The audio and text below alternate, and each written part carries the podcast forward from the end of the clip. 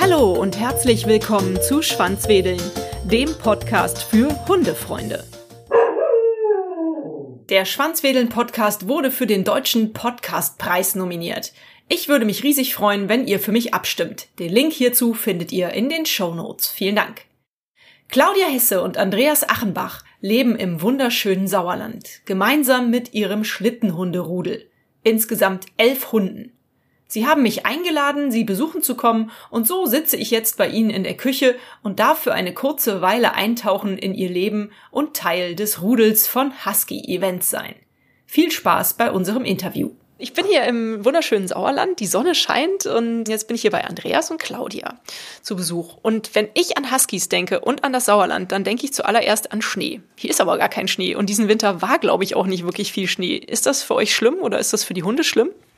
Also wir hätten natürlich gerne ein bisschen Schnee, das ist richtig. Ähm, aber wir kommen auch so klar, wir können die Hunde auch so bewegen, indem dass wir Trainingswagen nutzen dafür äh, für die kalte Jahreszeit. So ganz aktuell waren wir heute Morgen eine Stunde unterwegs und knapp zehn Kilometer gefahren mit den Hunden. Natürlich, Schnee ist schon schön, klar, ne, keine Frage, aber wie gesagt, es ist jetzt nicht so, dass wir jetzt hier tief traurig sitzen und nicht wissen, was man machen soll. Mhm. Vielleicht kannst du das nochmal kurz erklären. Wie läuft das mit den Trainingsschlitten oder was ihr da benutzt habt heute früh? Das sind Trainingswagen. Also es ist ein Eisengestell mit Rädern dran, der ist komplett gebremst. Äh, da spannst du sechs Hunde davor. Also wir spannen sechs davor. Du kannst den mit mindestens vier solltest du schon davor spannen, weil sonst ist das Ding einfach zu schwer dann auch. Und ich fahre dann meistens noch mit dem Fahrrad daneben her.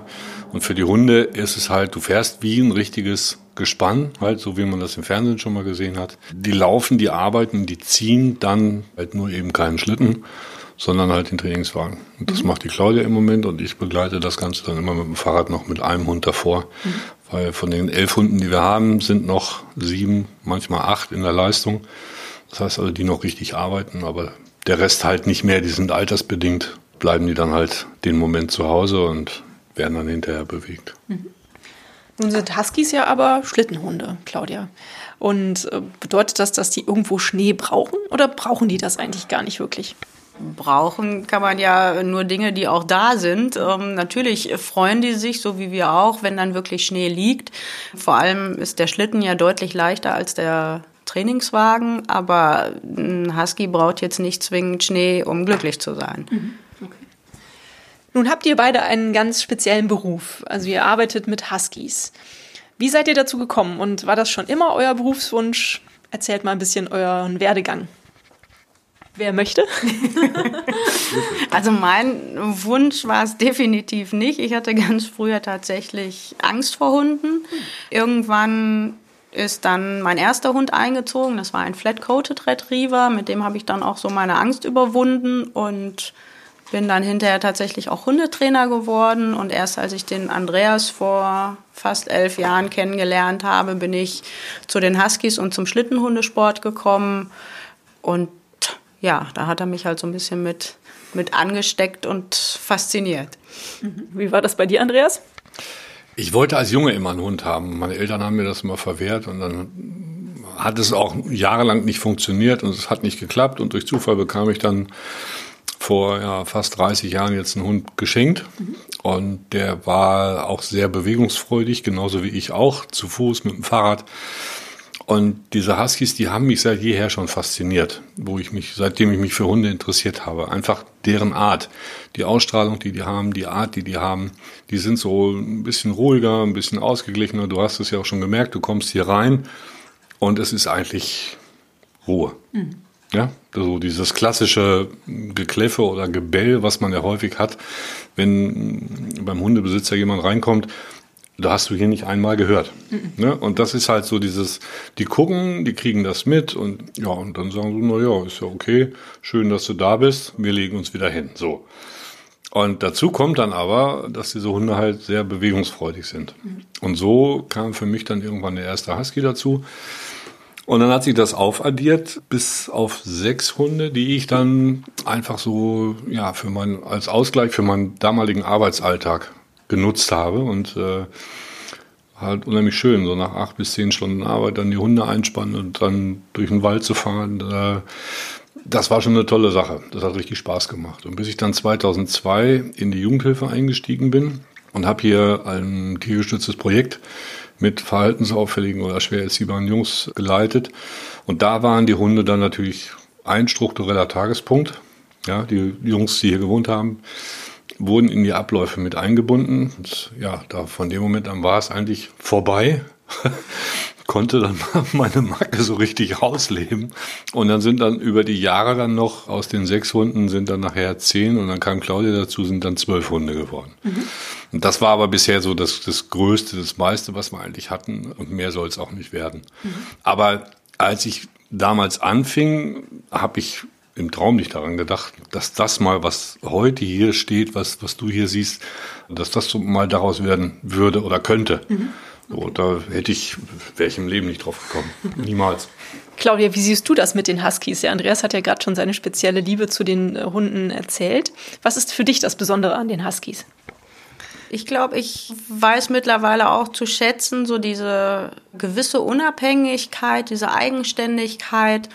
Davor hatte ich halt Flat-Coated Retriever. Das sind halt so ganz andere Hunde, die sind so nah beim Menschen und kleben an einem und ja, bitte, bitte mach doch was mit mir. Und die Huskies können sich auch mal irgendwo hinlegen und sagen, ja, schön, dass du da bist, aber wollen nicht permanent irgendwie was von einem. Ja, robuste, gesunde, tolle Hunde. Es macht einfach Spaß mit denen. Und wunderschöne Augen, finde ich. Also da bin ich immer von fasziniert, wenn mich so blaue Augen oder so bezaubernde Augen anschauen. Nun seid ihr also hier mit eurem Unternehmen, nenne ich es jetzt mal. Welche Ausbildung steckt denn dahinter? Ich glaube, das ist auch unterschiedlich. Vielleicht erzählt Claudia zuerst mal, du bist ja auch Hundetrainerin, richtig? Genau. Ich bin Hundetrainer, habe auch die Hundeschule. Als Ausbildung jetzt für die Husky-Events braucht man eigentlich nicht wirklich was, weil die Husky-Events, das ist halt aus dem entstanden, was eh schon da war. Die Hunde waren da, das, das Laufen mit den Hunden jeden Tag, das war auch normal. Nur, dass ich dann damals, als ich Andreas kennenlernte, von außen halt gesehen habe, dass es was Besonderes ist, dass man ja als Außenstehender, als ursprünglich Fremder in eine Gruppe von zwölf Hunden kommt, zehn Huskies, das ist faszinierend und dann einfach auch mal so am eigenen Leibe zu spüren, was die für eine Kraft entwickeln können. Daraus ist dann so diese Idee entstanden der Husky-Events, dass wir so Husky-Trekking-Touren, also Wandern mit den Huskies anbieten. Das ist so, ja, entstanden, weil ich gesehen habe, einfach so dieses Besondere, was dahinter steckt, was für Andreas, er hat mich eigentlich damals ausgelacht, wer macht denn sowas, ähm, weil es für ihn halt Alltag war. Mhm. Ne, aber wirklich jetzt eine, eine spezielle Ausbildung braucht man dafür nicht. Aber wir sind überzeugt davon, dass es halt so funktioniert, wie es ist, weil es unsere Hunde sind, die ganz nah mit uns zusammenleben, die mit im Haus sind, die wir natürlich irgendwo entsprechend begleiten, wenn die fremde Menschen kennenlernen und dadurch dann einfach ja so entspannt auch mit diesen vielen fremden Menschen umgehen können. Also braucht man natürlich schon einen gewissen Überblick, welcher Hund wie tickt und wo man wo vielleicht irgendwie mal sagt, mal langsam bei dem Hund. Mhm. Und solche Sachen. Ich habe gelesen, du hast auch Tierpsychologie gelernt oder studiert. Das genau, stimmt doch, oder? Genau, das ist so ein Fernstudium, mhm. das habe ich damals gemacht. Ja, das war so was, wo ich einfach so ein bisschen zusätzlich noch was wissen wollte. Und dann habe ich halt ähm, Praktika gemacht und ganz viele Fortbildungen besucht, bis ich dann halt irgendwann so weit war, dass ich dann gesagt habe, ja, jetzt traue ich mir zu, halt mich selbstständig zu machen. Mhm.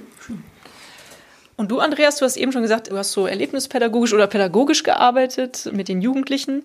Was ist bei dir so der Hintergrund? Und vielleicht erklärst du auch einfach nochmal so von Grund auf, was ihr hier überhaupt anbietet. Ich habe, wie gesagt, vor etlichen Jahren mit dieser Hundegeschichte angefangen und bin halt reingewachsen und mit den Hunden zusammengewachsen. Mhm.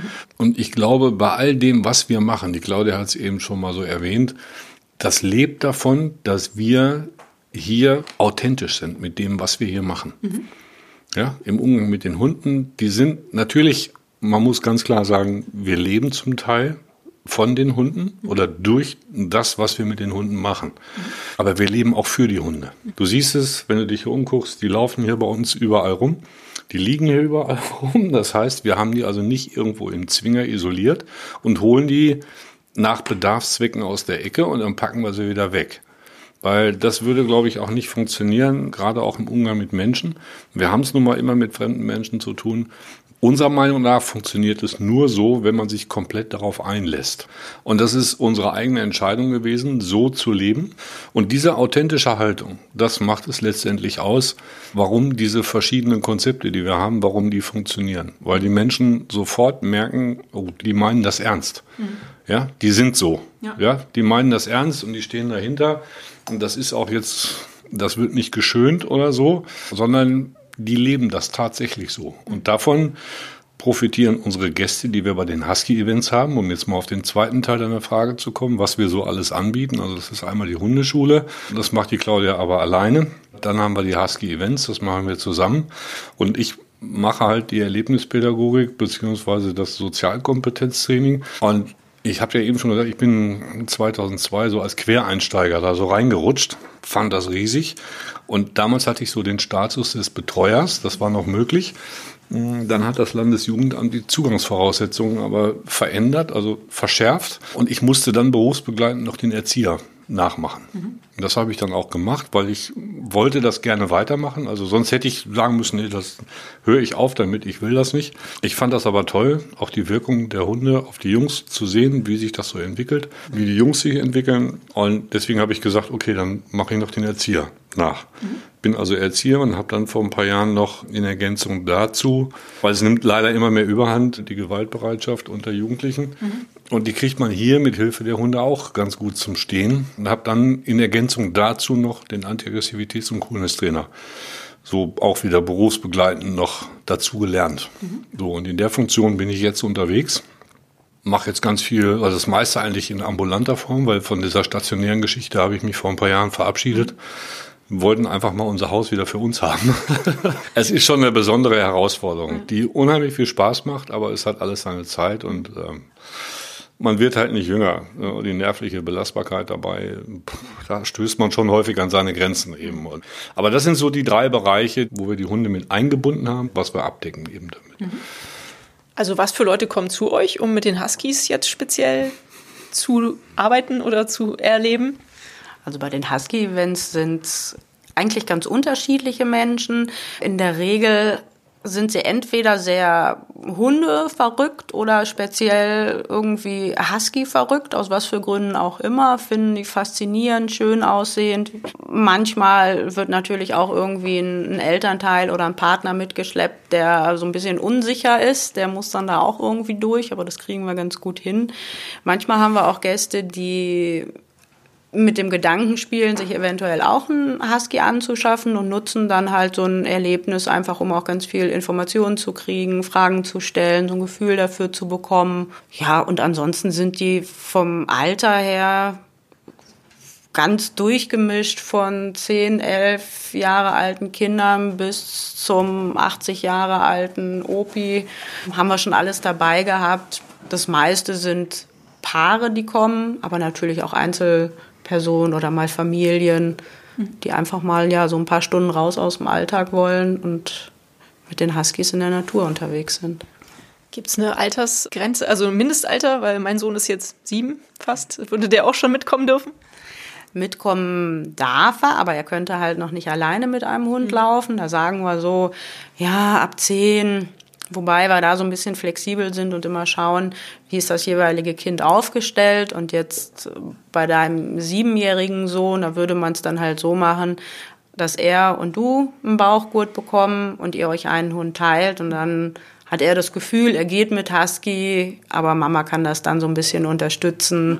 Nicht, dass dann plötzlich einer der Hunde aus was für Gründen auch immer Gas gibt und der Kleine dann hinterher fliegt. Das wollen wir natürlich nicht. Ja. Aber das ist so die, eigentlich so die Altersgrenze, um selber mit Hund zu gehen, so elf, zehn, elf, so in dem Dreh. Mhm. Nun hast du das gerade schon erwähnt, man kriegt also einen Gurt um. Wie läuft so eine Husky-Tour ab? Wie muss ich mir das vorstellen? So eine klassische, die ihr jetzt so als mhm. Baustein anbietet. Die Gäste kommen zur vereinbarten Zeit zu uns. Also wir stellen verschiedene Termine ein, wo die Gäste sich einbuchen können und dann ist um eine gewisse Zeit Treffpunkt. Ich nehme die Gäste in Empfang, sage so ein paar Dinge, bevor wir dann zu uns in den Garten gehen, die zu beachten sind, vor allem was die Hunde betrifft. Und dann gehen wir gemeinsam rein und dann werden sie halt von den Hunden begrüßt und dann ein bisschen abgeschnüffelt, lassen sich streicheln. Die Gäste können sich einstimmen, so auf, auf die Hunde, auf das, was jetzt kommt, Fragen stellen und dann erkläre ich halt für unterwegs, was zu beachten ist. Erkläre dann auch den Umgang mit dem Bauchgurt, den die Gäste bekommen, mit der zwei, zweieinhalb Meter langen Leine dran. Ja, und dann darf sich jeder so seinen Hund aussuchen, mit dem er unterwegs sein will. Und dann werden die Hunde angeleint und dann marschieren wir so anderthalb, zwei Stunden, je nachdem, durch die Gegend. Und wenn wir dann zurück sind mit den Hunden, gibt's halt noch eine Brotzeit, dass man das nochmal so ein bisschen sacken lassen kann. Die meisten sind dann auch recht hungrig und durstig. Ja, und ganz zum Schluss bekommen dann alle nochmal so ein Teilnahmezertifikat, wo ein Foto drauf ist von dem Hund, mit dem sie gelaufen sind, dass sie so eine Erinnerung mit nach Hause nehmen, weil die Hunde natürlich da bleiben. Ja, klar. Ja, schön, das hört sich toll an. Nun hast du eben auch gesagt, es gibt auch Leute, die interessieren sich dafür, einen Husky vielleicht selber in die Familie zu holen oder sich, sich selber einen zu holen. Empfehlt ihr denn wirklich allen Leuten eine Husky-Haltung? Weil ich habe immer so das Gefühl, Huskies müssen ja, die sind ja nach meinem äh, Wissensstand solche Powerpakete, die können nicht in der Stadt, zum Beispiel in Köln wohnen, oder? Ist schwierig. Okay. Ist also in, direkt in der Stadt würde ich es als ich würde es glaube ich nicht empfehlen. Mhm.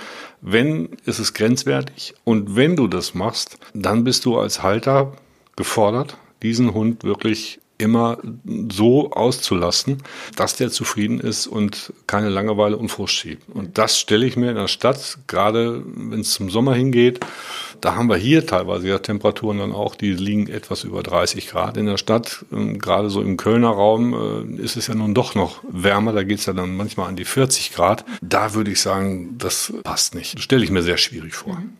Wie ist das? Können eigentlich auch andere Hunde außer Huskies Schlittenhunde sein? Das kannst du mit jedem Hund machen, der die physischen Voraussetzungen mitbringt dafür. Also der groß genug ist, aber auch wieder nicht zu groß und er sollte auch nicht zu schwer sein. Ja, jetzt so ein Berner Sennenhund, ja, die sind ein bisschen zu groß, ein bisschen zu schwer, weil da würde das laufen, das wird er wahrscheinlich auch machen, weil er irgendwann auch Spaß dran hat. Nur, das hat eine negative Auswirkung auf die ganze Laufgeometrie bei dem Hund, weil er ist einfach zu schwer. Ja, stell dir vor, du versuchst mit so einem Sumo-Ringer einen Marathon zu laufen. Ne? also der Husky ist schon der klassische Schlittenhund. So, ja, aber wenn, wie gesagt, die Hunde, also ganz gleich, mein erster Hund war gar kein Husky. Mhm. Das war so ein, so ein Mischling. Extrem lauffreudig, war irgend so ein Setter, irgendwas Mix. Mhm. Die hatte aber die physischen Voraussetzungen dafür. Also die war nicht zu groß, nicht zu schwer, war aber schon groß genug, dass sie in so ein Renngeschirr reingepasst hat dann kannst du das machen. Mhm. Ja, natürlich. Cool. Wie habt ihr denn eure Hunde, also jetzt, das ist dann vielleicht die Frage an die Hundetrainerin, wie habt ja. ihr denn eure Hunde erzogen? Also auch dahingehend, dass sie dann mit vielen fremden Leuten Kontakt haben werden und dahingehend, dass sie dann den Schlitten später ziehen werden. Wie erzieht man Huskies? Ich, ich tue mich immer schwer zu sagen, oh, bei der Rasse muss man das so oder so machen, okay. weil meiner Meinung nach muss man tatsächlich immer auf den jeweiligen Hund gucken. Und unsere letzten Hunde waren jetzt alle Welpen. Wir schauen natürlich genau hin. Und wenn wir den Welpen holen, was weiß ich, wir holen den Mittwochs zu uns mit acht Wochen, dann ist der, wenn wir am Wochenende Trekkingtour haben, dann ist er dabei. Mhm. Aber wir begleiten das natürlich ganz eng. Der Hund ist bei uns und wenn ich sehe halt irgendwie, es wird ihm zu viel, dann kriegt er eine Pause. Dann halten wir die Leute weg. Wenn der Kontakt aufnimmt, ist alles gut. Aber natürlich geht es auch darum, mal Grenzen zu setzen und zu sagen, nee, dem Fremden zerrst du jetzt mal nicht am Hosenbein rum. Ne, dass die also von Anfang an auch lernen, wie gehe ich mit Menschen um. Aber letzten Endes ist es ja nichts anderes als das, so wie sie mit uns auch umgehen. Mhm. Ne, also wir sind da, wir begleiten das. Und die Hunde können so aus dieser Sicherheit heraus bei uns sich dran gewöhnen. Und dadurch, dass ja die Gäste, die kommen, Lust haben, etwas mit den Hunden zu machen, ist grundsätzlich ja auch so eine schöne positive Grundstimmung da. Die Leute, die haben Lust auf die Hunde, die sagen, wow, super.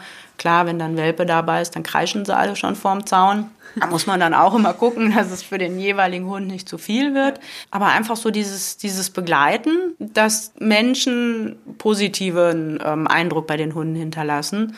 Und das Schlittenfahren oder auch vom Trainingswagen, da gucken wir, dass wir im Alltag bei jedem Spaziergang halt die Signale mit denen üben. Ne? Sowas wie rechts, links, steh weiter, geradeaus, rechts vorbei, links vorbei, dass sie das kennen. Das nutzen wir dann beim Fahren mit den Hunden auch.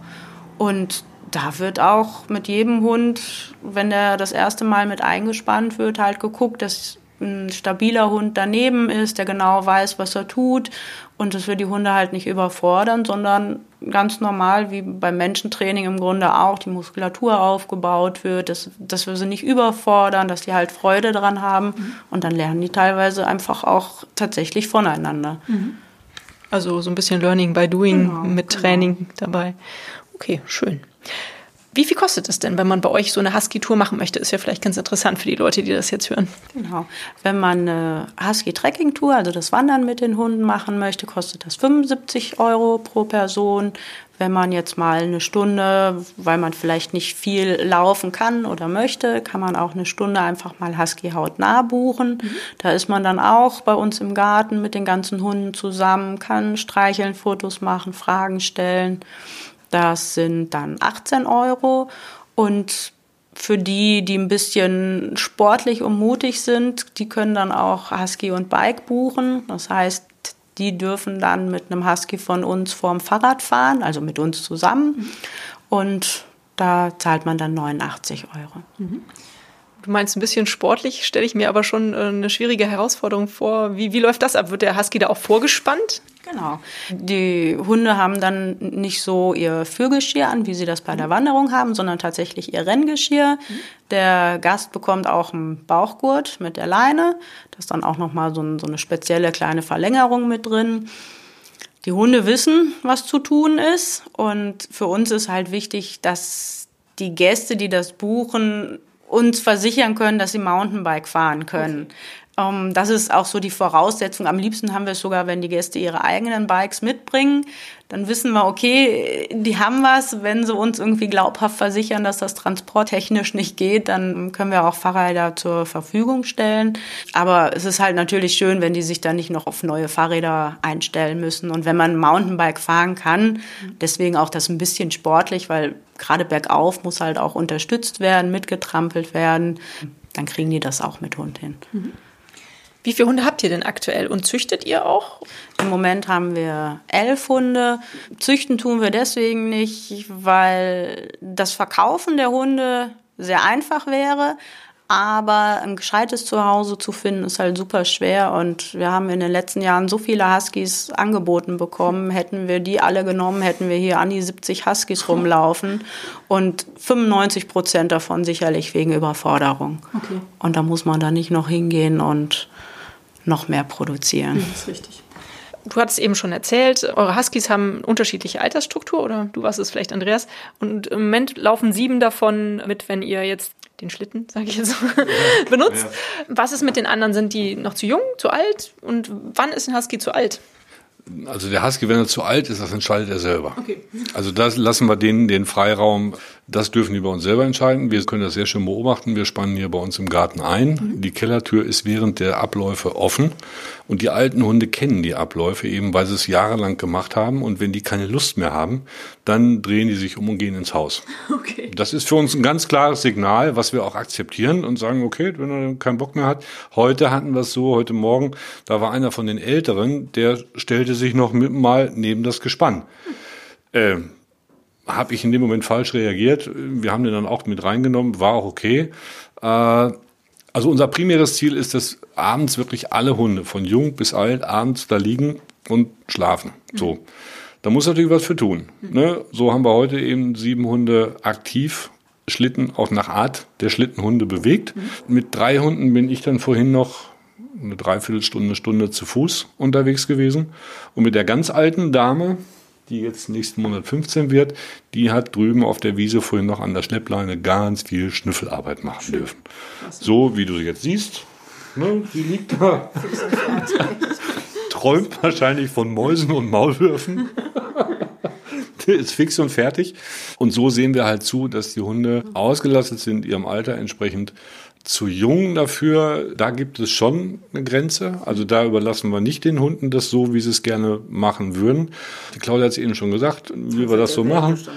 Da wird der Welpe schon mitlaufen. Genau, bei den letzten Zugängen, die wir hatten, da lag Gott sei Dank Schnee und dann sind wir mit den Großen dann eingespannt mit dem Schlitten. Und den Kleinen wollten wir jetzt nicht allein zu Hause lassen, mhm. sodass wir also vorne auf den Schlitten eine Hundetransportbox mit einem Spanngurt draufgebunden haben. Okay. Und vorne das Sichtfenster war offen und die Kleinen konnten also beobachten, was da passiert. Super. Mhm. Das hat drei Runden lang super funktioniert. Bei der vierten Runde fingen die dann Herrschaften dann an und wurden dann rebellisch in der Kiste und haben dann von innen gegen die Tür getreten und wollten raus. Das heißt also, da war schon in dem Alter von, da waren die ungefähr 10, 12 Wochen alt, ja. da hatten wir schon das Feuer entfacht.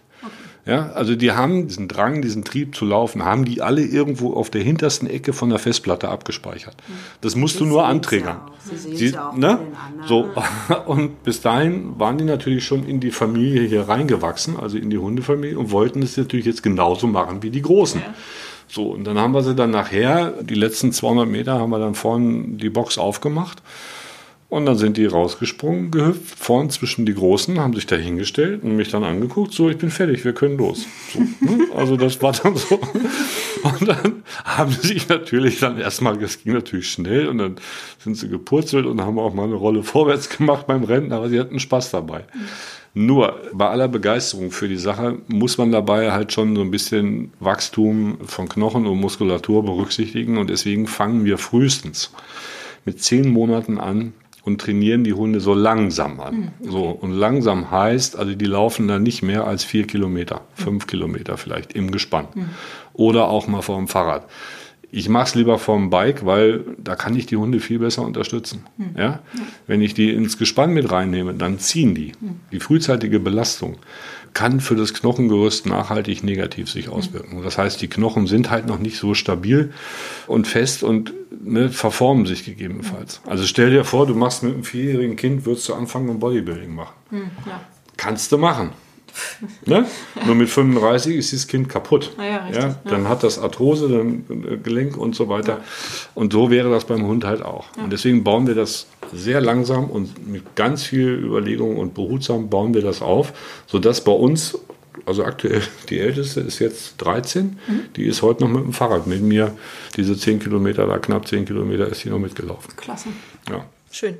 Also ich muss sagen, hier liegen ja, ich erkläre das jetzt gerade mal, eins, zwei, drei, vier, fünf, sechs, sechs Hunde um uns rum und alle sind total zufrieden in ihrem Körbchen, schlafen, träumen, bewegen sich vielleicht ein bisschen, aber es ist unglaublich, wie ausgeglichen die sind. Also ihr scheint da irgendwie alles richtig zu machen, meiner Ansicht nach.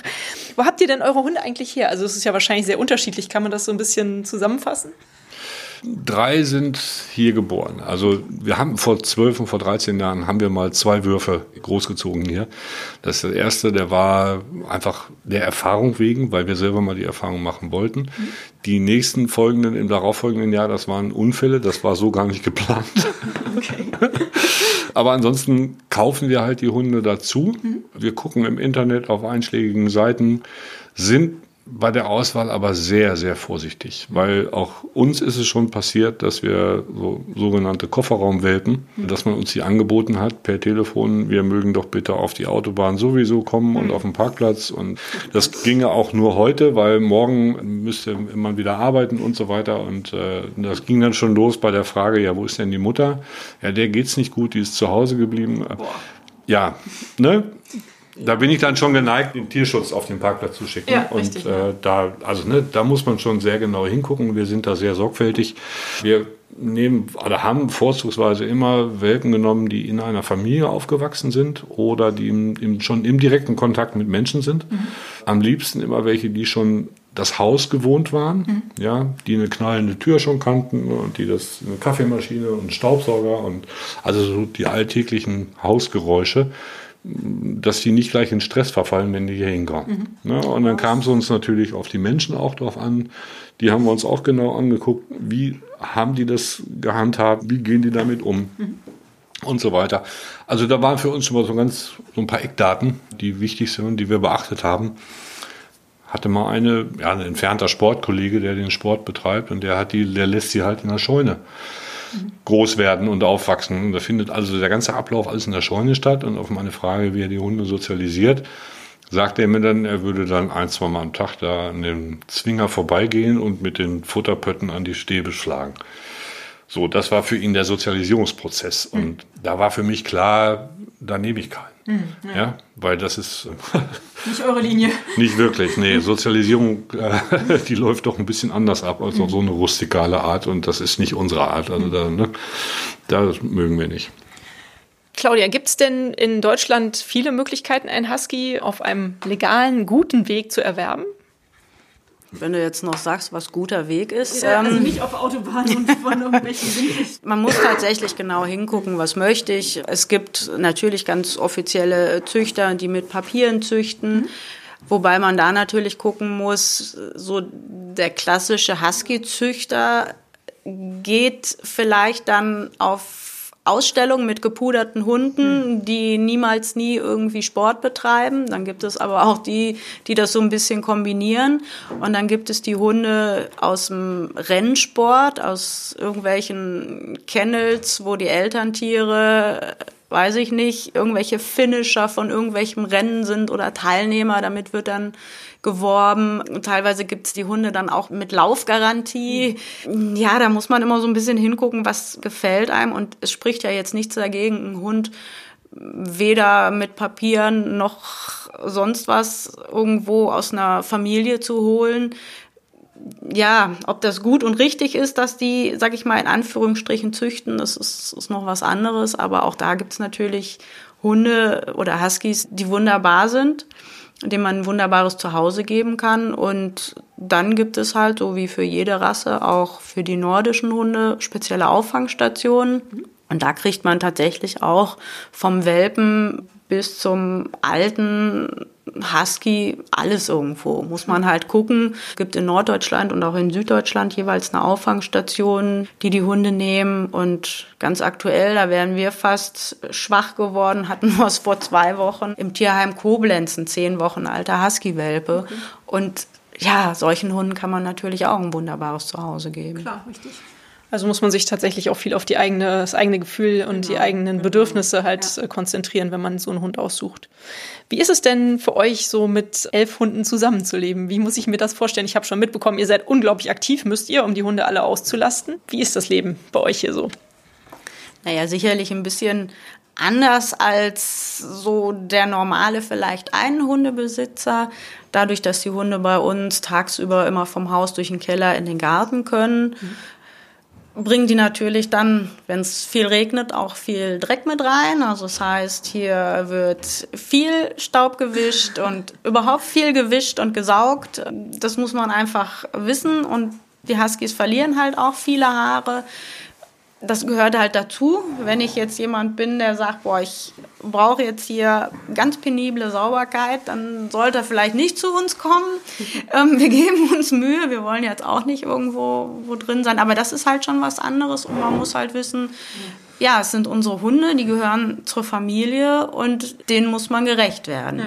Ja, ne, und da kann man dann nicht sagen, ja, jetzt ähm, fahren wir mal fünf Tage irgendwo, keine Ahnung wohin in Urlaub.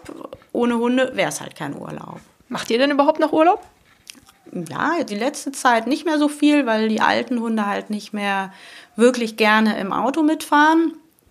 Von daher sind wir die letzte Zeit halt viel hier, aber wir sind auch natürlich in Urlaub gefahren, damals als Andreas halt hier das Husky-Projekt noch mit den Jungs hatte, immer auf dem Campingplatz zur Ferienfreizeit.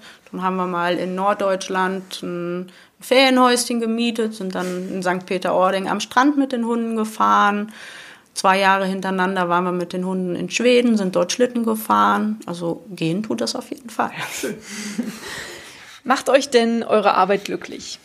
Also eure Arbeit und euer Leben, was ja damit verbunden ist. Ja, sonst würden wir es ja nicht machen. Ja, okay. Es gibt auch solche Leute. Was sagst du dazu, Nein. Claudia? Ich glaube, wenn wir nicht damit zufrieden wären oder glücklich, dann wird es auch nicht gut funktionieren. Mhm. Dann würden die Hunde das spüren und dann würden wir alles tun, um irgendwie so aus dieser Situation rauszukommen. Mhm. Aber es ist so, wie es ist und es ist gut so, wie es ist und wir haben uns das ausgesucht und ja, das ist schön so. Mhm. Denke ich doch, das gilt auch für dich, oder Andreas? Auf jeden Fall. Okay. Natürlich. Du hast ja schon eine schöne Geschichte erzählt. Ich frage eigentlich immer nach schönen Geschichten, die ihr erlebt habt in eurem Husky-Dasein, mit euren Husky-Touren, irgendwelche besonderen Geschichten, irgendwelche verrückten Geschichten. Hat jemand was auf Lager, was er erzählen möchte? Was ich vielleicht schön finde, ich habe ja vorhin gesagt, bei den Gästen, die kommen, da sind auch immer mal wieder welche dabei, die sehr unsicher sind, mhm. die sich vielleicht gar nicht auch erst so als Teilnehmer sofort bei uns in den Garten trauen, weil sie sagen, ah, ja, Hunde, ich weiß nicht so richtig. Aber wenn die dann merken, wie schnell die Hunde auch wieder ruhig sind, dann trauen sie sich doch rein. Und das, was ich, glaube ich, am witzigsten fand, war mal eine Dame, die mit ihrem Mann zusammenkam. Die hatte das schon als Begleitperson nur gebucht und sagte auch, nee, ich gehe auf keinen Fall in den Garten und ich bin ja nur Begleitperson, ich laufe hinterher. Und dann waren wir einen Kilometer gelaufen. Da hat sie dann am Anfang vom Wald ihrem Mann gesagt, boah, jetzt gib doch mal her den Bauchgurt. Und dann musste der seinen Hund abgeben. Und dann meinte sie nur, jetzt mach doch mal Fotos, das glaubt mir ja keiner. Und diese Frau, ja, die war dann ganz entspannt und glücklich, dass sie halt hier bei uns einfach mal für eine Zeit so ihre Angst vor den Hunden verlieren konnte. Ja. Du hast das eben selbst ganz kurz erwähnt, dass du selber Angst vor Hunden hattest mhm. früher. Wie hast du das denn überwunden? Ja, das frage ich mich manchmal auch. Bei mir war es so, dass ich damals dann wirklich überlegt habe, irgendwo oder so an dem Punkt war, wo ich dachte, ey, so ein Haustier wäre was Gutes, doch irgendwie ne, zusätzlich was, wenn man nach Hause kommt. Mit meinem damaligen Partner hatte ich dann hin und her überlegt.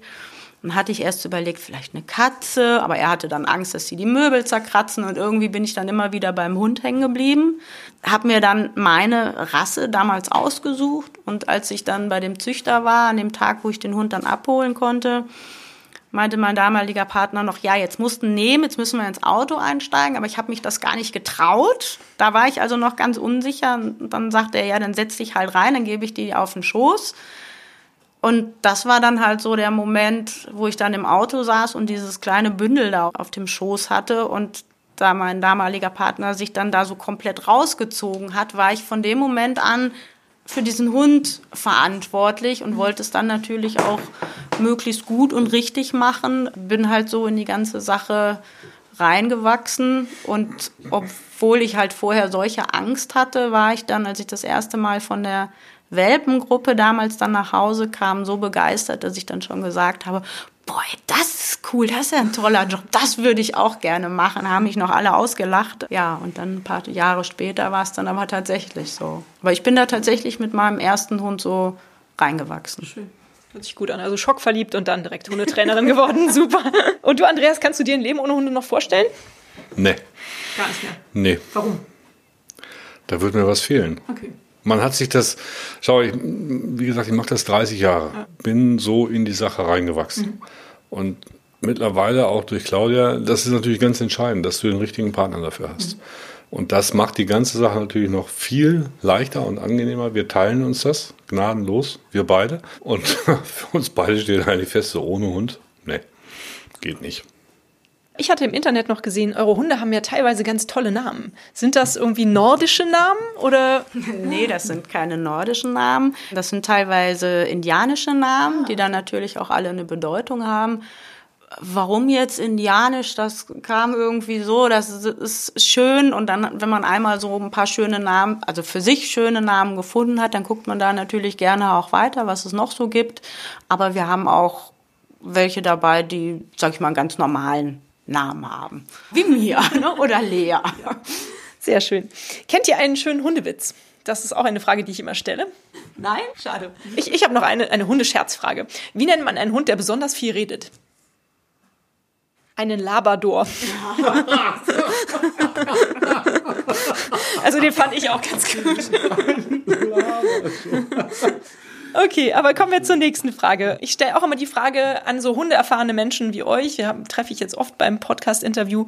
Habt ihr einen Top-Tipp für Hundehalter? Oder irgendwas, was euch häufig auffällt, wo ihr denkt so, oh Mensch, so viele Leute machen da irgendwas, was ich gar nicht so toll finde. Vielleicht sollte man das mal ansprechen. Ja. es gibt sowas wie ein Bauchgefühl. Das hat jeder, auch wenn es irgendwo tief verborgen ist. Und wenn man da sich traut, mal auf sein eigenes Bauchgefühl ein bisschen zu hören und nicht nur, was vielleicht irgendein hochheiliger Hundetrainer sagt, ist man vielleicht viel besser aufgestellt, als irgendwas zu machen, wo man sagt, boah, nee, irgendwie ist das komisch. Ja, aber der Trainer sagt, ich soll das so machen. Lieber auf den Bauch hören oder zumindest nachfragen, wieso und nicht anders und wenn man dann eine gescheite Antwort bekommt, dann kann man halt immer noch in sich horchen, ob man sich darauf einlassen will. Und wenn man keine gescheite Antwort bekommt, dann sollte man vielleicht besser woanders hingehen. Mhm. Andreas, du noch was? Du meinst jetzt das, das Verhältnis so generell die Haltung der, des Halters ja, zu seinem Hund? So ein Top-Tipp für jemanden, der einen Hund gerade neu vielleicht kriegt oder Ganz einfach, lass dich drauf ein. Mhm, okay. Nimm den Hund als dein Lebenspartner, mhm. als Familienmitglied wahr. Mhm. Ja? Und nicht so ein Just for Fun Artikel, mhm. den man nach Bedarf, nach Belieben aus der Ecke holt und wenn ich ihn nicht brauche, dann schiebe ich ihn wieder weg. Mhm.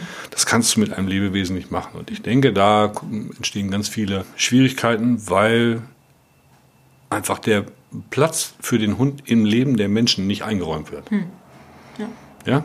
Wenn sie sich darauf einlassen würden und den Hund auch wirklich als solches wahrnehmen, dann, der ist halt immer da. Mhm. Und nicht nur zwei, drei Tage die Woche. Mhm. Und der ist rund um die Uhr ist der da. Gut. Und die letzte Frage? Habt ihr einen Buchtipp für Hundehalter? Lest ihr gerne? Habt ihr irgendwas Spezielles zum Thema Husky oder Schlittenhunde, was ihr empfehlen könnt? Es kann auch gerne irgendwas, äh, ein Roman sein, der toll ist oder. Ich lese tatsächlich auch sehr gerne, in der Regel halt ganz viele Fachbücher. Mhm. Ja, das ist super. Da den ultimativen Tipp, meine Güte. Es muss kein ultimativer sein, einfach was, was dir in letzter Zeit gut gefallen hat. Also momentan lese ich was zur Impulskontrolle mhm. und das mag ich tatsächlich gerne. Aber es gibt so viele Bücher, wo man auch gucken muss, was für ein Thema interessiert einen vielleicht gerade selber. Mhm. Oder was, was hat man gerade für ein Thema mit dem Hund. Mhm. Und natürlich gibt es auch Romane. Mhm. Ähm, ja, wie heißt das Buch zur Impulskontrolle? Das könnte ich vielleicht nochmal lesen. Ich habe gerade hier ein bisschen mit dem Jagdinstinkt meiner Hündin zu kämpfen. Ich glaube, es heißt tatsächlich so, okay. Impulskontrolle okay. beim Hund. Ah, okay. Mhm. Fällt als, dir noch was ein? Ja, als Roman, äh, ein Tatsachenroman mhm. tatsächlich. Äh, es gab mal, ich weiß nicht, einen französischen äh, Abenteurer, Nicolas Vanier. Und der ist mit Frau und Kind äh, durch, im Winter durch die kanadische Wildnis gezogen, mit Schlittenhunde gespannt. Und das Buch, was er dazu geschrieben hat, heißt Das Schneekind. Hm. Traumhaft. Schön. Traumhaft. Okay. Also das ist wirklich ein Buch empfehlenswert. Und was Interessant ist auch, da wird dann hinterher noch beschrieben, die sind dann wieder in Frankreich mhm. und das Kind geht dann da in den Kindergarten und was da aus der Zeit bei dem Kind hängen geblieben ist. Das wird also so ein paar Spielchen, die die im Kindergarten machen und dieses Kind macht völlig atypische Spiele dann, mhm. bezogen aber auf das, was sie da draußen erlebt hat. Sagenhaft. Unheimlich toll, was, also was die, die, die Hunde das Ganze erleben, was, was äh, das bei dem Kind ausgelöst hat. Mhm. Und als Film würde ich empfehlen, Der letzte Trapper. Das ist auch toll. Die Philosophie, die Einstellung äh, von den Menschen, die dahinter steht. Super. Mhm. Schön. Habe ich noch irgendwas vergessen zu fragen? Wollt ihr noch irgendwas loswerden? Habt ihr irgendwas auf dem Herzen? nee, nee, super. Nee. Dann danke ich euch ganz herzlich für eure Zeit. Danke. Gerne. Schön, dass du bei uns warst. Fandest du das spannend? Bist du vielleicht ein Husky-Fan? Dann schau dir doch mal die Homepage von Claudia und Andreas an. Und vielleicht erlebst auch du bald diese faszinierenden Schlittenhunde aus nächster Nähe beim Husky-Trekking. Die Touren werden ganzjährig angeboten und ich kann sie nur empfehlen. Alle wichtigen Links findet ihr wie immer hier in den Folgenotizen. Und ich sage auch vielen Dank fürs Zuhören heute. Hat euch dieser Podcast gefallen, dann teilt ihn doch mit euren Freunden und gebt mir eine 5-Sterne-Bewertung denn nur so werden auch andere Hundefreunde auf den Podcast aufmerksam. Nun knuddelt euren Hund und gebt ihm ein Leckerchen und sorgt für ein Schwanzwedeln. Bis zur nächsten Folge. Wuff und tschüss.